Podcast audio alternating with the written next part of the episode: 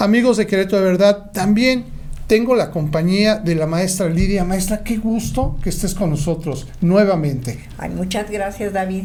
Agradecemos el espacio que nos dan para poder estar en contacto con los maestros de UCB y con el público en general, para que nos escuche cuál es nuestra demanda, cuál ha sido nuestra inconformidad, el por qué estamos aquí y por qué estamos luchando.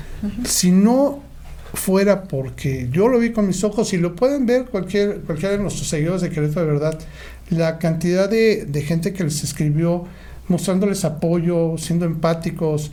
Maestra, tengo que decir que eres este, toda una superstar, porque todo el mundo decía, maestra Lidia, maestra Lidia, maestra Lidia. Me da muchísimo gusto porque eso muestra también este agradecimiento, porque ustedes han sido formadores de muchas personas y eso, pues, tiene que ver con esta causa, con esta lucha que ustedes tienen, que a mí me da mucho, mucho gusto que, que me permitan compartirla, porque es significar un trabajo que es tan noble y tan necesario. Tú, yo quiero platicar contigo un tema y que nos platicaba el maestro Fabricio, lo que tiene que ver con la pensión estatal. El hecho de que a unos sí se las dan, a otros no, y es por demás extraños. ¿No? Tú traes un caso concreto que quisiera que me platicaras un poquito. Sí. Bueno, ¿por qué estamos en este movimiento? ¿Qué, ¿Por qué peleamos? Simplemente porque en 1992, que se hizo la descentralización de la educación básica, Querétaro firmó con gobierno federal que iba a ser nuestro patrón sustituto. Y ante eso íbamos a, también a formar parte de la Ley General de los Trabajadores al Servicio del Estado. Claro.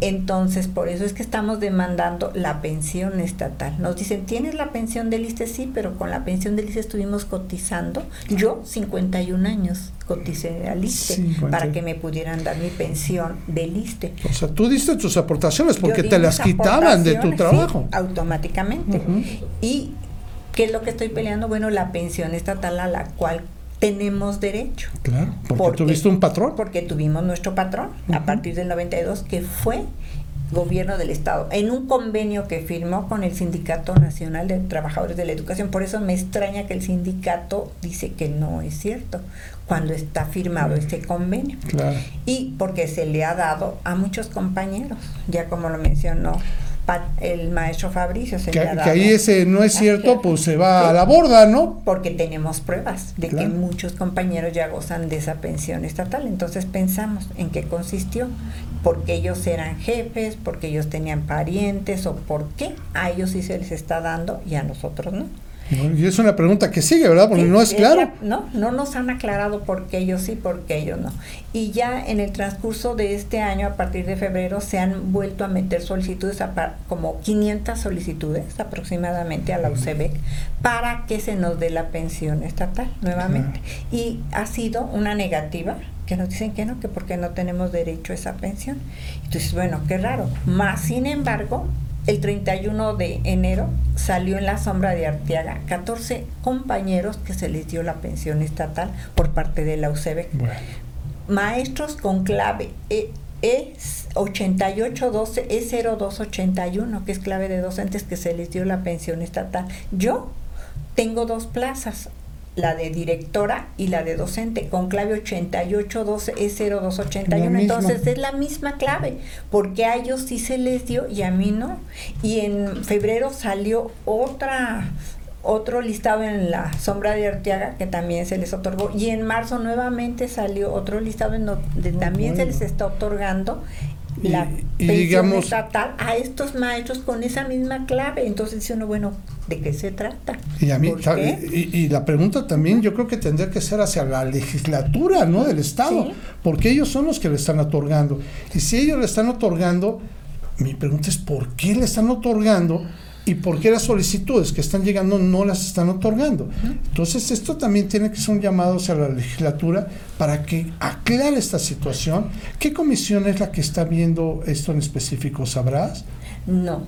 Vamos no. a averiguar nosotros aquí en Querétaro, ¿verdad? No, no y me voy a dirigir directamente a ese diputado para que nos dé una explicación, para que no, no, nos diga y con todo gusto poderlo tener aquí para que pues si tienen una explicación, también nos la den, porque es lo mínimo que merecen ustedes, una explicación. Ahora, por eso nosotros hemos solicitado platicar con el gobernador, con la secretaria de Educación, con el coordinador de la UCB, el maestro Raúl Iturralde, para y con el CENTE, porque a lo mejor pensamos, bueno, son nuevos en el puesto, no saben los antecedentes, pues para enseñarles los antecedentes tenemos la prueba, tenemos la sombra de Arteaga, en donde está especificado lo que nosotros estamos peleando y por qué no nos la dan pero pues desgraciadamente no nos han dado esa oportunidad del diálogo. Y aquí en la misma sombra de Arteaga del 22 de mayo de 1992, en el artículo 14 dice, las relaciones laborales entre el organismo y sus trabajadores se regularán por las disposiciones de la ley de los trabajadores al servicio del Estado y sus municipios, así como lo establecido en el convenio celebrado el día 18 de mayo de 1992 entre el gobierno del Estado y el Sindicato Nacional de Trabajadores de la Educación, suplementariamente por la Ley Federal del Trabajo. Será competente para conocer de los conflictos el Tribunal de Conciliación y Arbitraje del Estado. Entonces, si lo marca aquí la ley, los convenios que se han celebrado, ¿por qué no nos han dado la oportunidad de ese diálogo? ¿Por qué a uno se le sigue dando la pensión y a otros no? Entonces esa ha sido nuestra interrogante de todos los compañeros. Ahora sabemos que viene otra ley, la de el, el doctor, porque es doctor este que fue nuestro nuestro gobernador. ¿El doctor quién, eh, quién será? El que acaba de pasar. Ah, Francisco Domingo. Francisco ok, bueno, sí, doctores veterinarios. El doctor veterinario Francisco Domínguez en el 2021 dijo que ya cada ente diera las pensiones con base en los estudios que se realizaran. Entonces ya supuestamente ahorita la UCB es la que las tiene que dar, ya no la legislatura, pero también en un artículo transitorio de esa ley dice que es con base en las necesidades y en los intereses de los trabajadores. Entonces también deben de ver eso. Y pues es lo que estamos peleando. Sí se han reformado leyes, pero no nos exime de que ya tenemos ese derecho. Las leyes son, no son retroactivas a lo que se vaya haciendo. Entonces, claro, está escrito la ya está escrito. Entonces, exigimos que se nos respete.